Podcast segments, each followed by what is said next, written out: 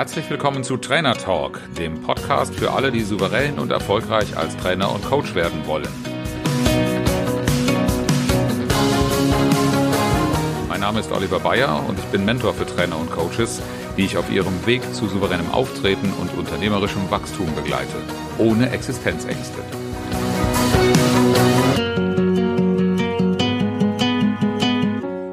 Formulierst du Ziele, um erfolgreich zu werden? Und hast du schon erlebt, dass es nicht klappt mit dem Erreichen deiner Ziele?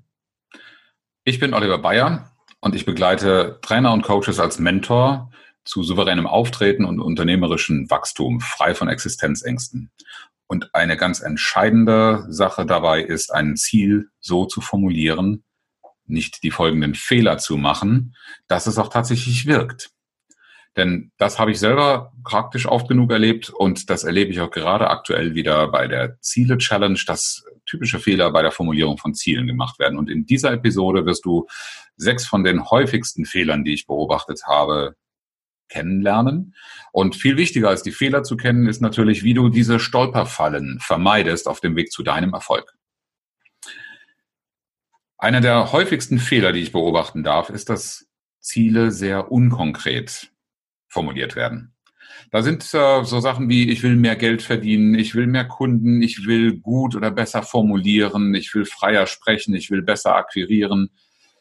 Das ist von der Absicht her alles positiv, aber als Zielformulierung viel zu wachsweich. Es ist einfach nebulös. Was bedeutet denn das? Mehr, besser, gut. Das sind ja keine konkreten Begriffe. Und damit ist auch keine Vorstellung verbunden. Was ist denn eigentlich der Punkt, den ich erreichen will? Wie soll das genau aussehen?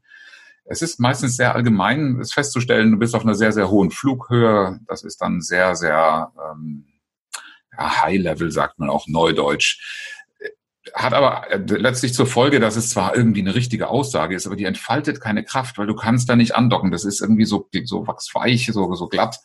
Und ähm, eigentlich brauchst du einen Griff dran, damit ein Ziel wirklich so konkret ist, dass du dir was drunter vorstellen kannst. Und das heißt, wenn du das vermeiden willst, dann sieh zu, dass deine Zielformulierung möglichst konkret und detailliert beschrieben ist. Und wenn du kein Freund von Formulierungen von Text bist, das funktioniert bei mir auch nur am zweitbesten. Dann verrate ich dir einen Trick. Stell dir einfach mal vor, mit allem, was dir zur Verfügung steht, das, wie es aussieht, optisch, vor deinem geistigen Auge. Schließ die Augen und stell dir vor, wie der erreichte Zustand aussieht. Zum Beispiel, wenn du ein begeisternder Redner oder Speaker werden willst. Oder wenn du ein erfolgreicher Trainer vor einer Gruppe werden oder sein möchtest. Wie sieht das aus? Wie sieht dieses Verhalten aus? Wie sehen die, die, die Teilnehmer deiner Gruppe aus? Wie verhalten die sich, wenn du dein Ziel erreicht hast? Und das Aussehen, das ist mal der optische Reiz, aber mach es auch akustisch. Was für Geräusche hörst du, an denen du feststellen kannst, du hast erreicht, was du erreichen wolltest? Das könnte zum Beispiel sein, dass bei deinen Erklärungen alle aufmerksam in deine Richtung blicken und man könnte eine Stecknadel im Raum fallen hören in den Pausen, die du beim Sprechen machst. Und wie fühlt sich das eigentlich für dich an in dieser Situation, wo du als erfolgreicher Trainer vor der Gruppe stehst? Was man auch noch machen könnte, ist Geschmacks- und Geruchssinn. Das ist jetzt in dem Zusammenhang vielleicht nicht so relevant. Oder vielleicht stellst du dir genauso etwas auch mit vor. Vielleicht riecht Erfolg für dich, vielleicht schmeckt Erfolg für dich. Alles das, was deiner Vorstellung von einer konkreten Zielposition, Zielsituation ist, hilft, diese Stolperfalle, unkonkretes Ziel zu vermeiden. Aber auch wenn es heißt mehr oder besser, solltest du auf jeden Fall angeben, was ist genau der Punkt, den du erreichen möchtest.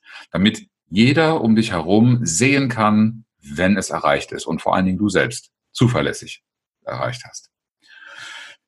Das zweite äh, passiert eigentlich noch fast häufiger als das unkonkrete Ziel. Das ist nämlich die Zielformulierung als Vermeidung zu machen.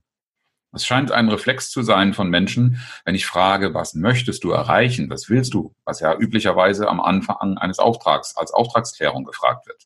Was ist der Zustand, den du erreichen möchtest? Jemand, der nicht so richtig vorbereitet ist auf diese Fragestellung, antwortet mir meistens aus dem Reflex, ich will nicht mehr dieses oder jenes. Als Trainer will ich vielleicht keine Angst mehr vor Kaltakquise haben. Das ist sicherlich so. Das ist mir im Übrigen auch so gegangen. Weil das Thema Kaltakquise, das hat mir schon einen Schauer den Rücken runtergejagt. Aber was ist das Problem dabei? Das Problem ist, du sprichst von etwas, was du ja nicht mehr willst. Merkst du an dem Schauer, den ich äh, gerade erwähnt habe, der mir den Rücken runtergeht. Das in Verbindung mit einem Ziel, das, das bringt Widerstände auf. Das motiviert dich nicht, etwas zu tun. Es sei denn, du machst gerne etwas aus Angst. Die Formulierung als Vermeidungsziel das sagt immer nur, was soll nicht mehr sein. Das ist zum Klären des Ziels hilfreich auf dem Weg dahin, aber in der eigentlichen Zielformulierung solltest du es nicht mehr drin haben.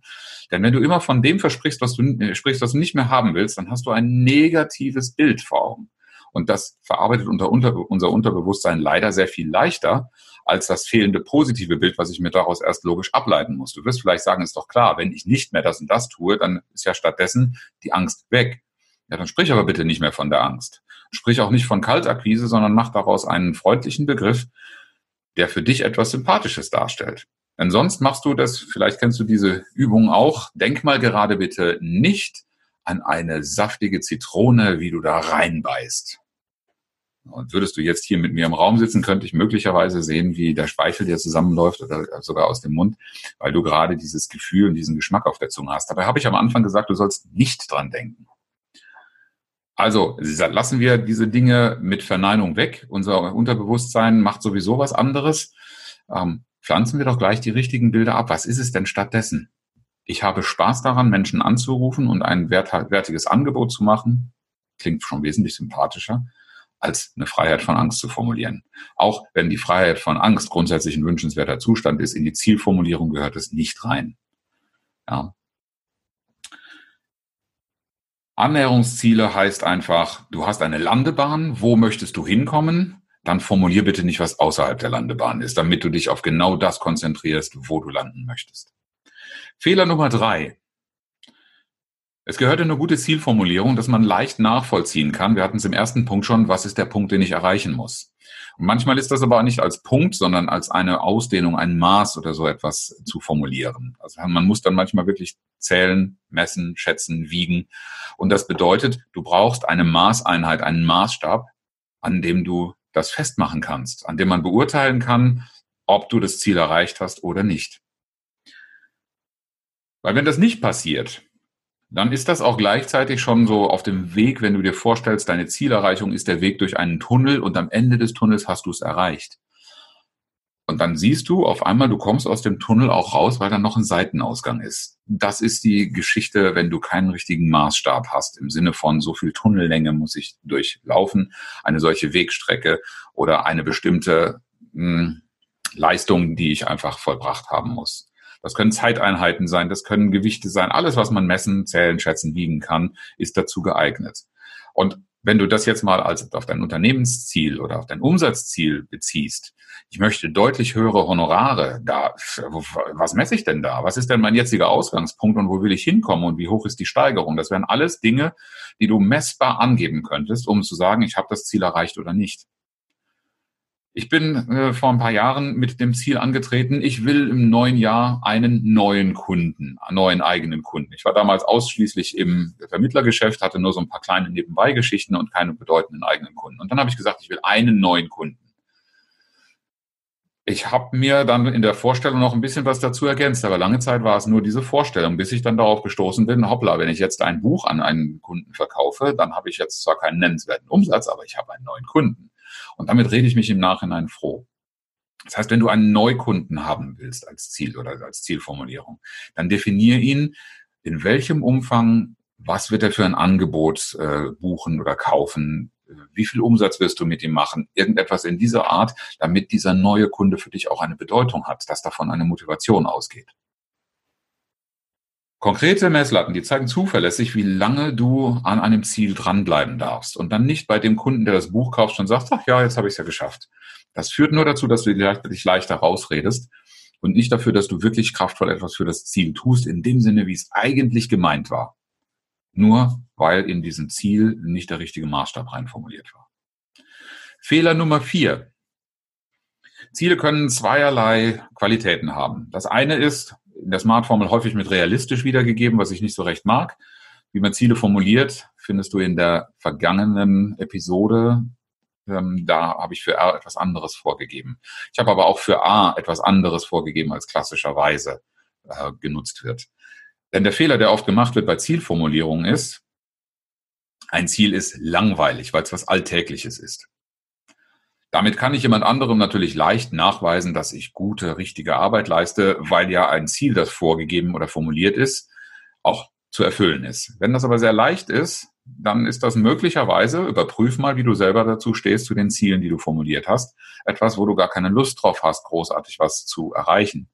Und das führt dann durchaus dazu, dass wir entweder keine wirklich äh, interessanten Ziele, ähm, also nennenswerte Ziele, die auch eine Formulierung lohnen, formulieren, oder ähm, wenn es sowieso irgendwie langweilig und nicht so richtig herausfordernd ist und du eher die sportliche Herausforderung magst, dann packst du es auch gar nicht erst an.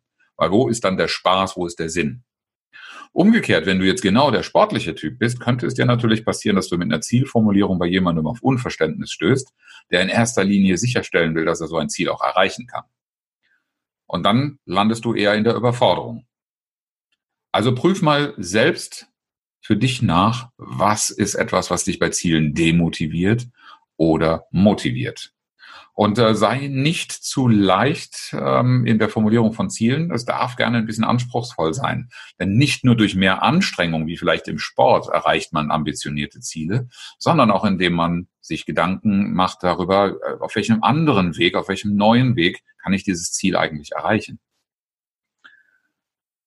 Fehler Nummer fünf das Ziel, das da formuliert ist, macht das überhaupt Sinn für mich?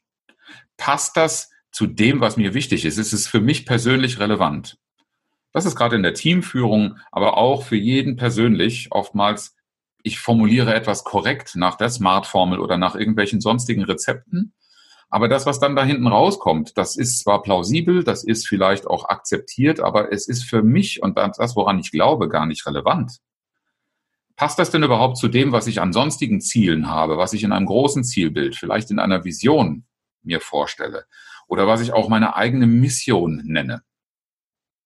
Ich war vor kurzem am Hadern mit einem Auftrag, den ich angenommen hatte, wo ich das Gefühl habe, dass ich eigentlich gegen mein Menschenbild, ja nicht so sehr das Menschenbild, vielleicht mehr das Bild von Führung von Menschen arbeiten musste. Und dann ist das wirklich die Frage, ob, äh, egal wie hoch dann dieser Umsatz oder attraktiv das Tageshonorar ist, ähm, ob das noch Sinn macht, einen solchen Auftrag zu übernehmen. Wenn ich nämlich schon mit dem inneren Widerstand äh, da reingehe, dass ich da etwas Vorschub leiste und etwas unterstütze, wovon ich gar nicht überzeugt bin.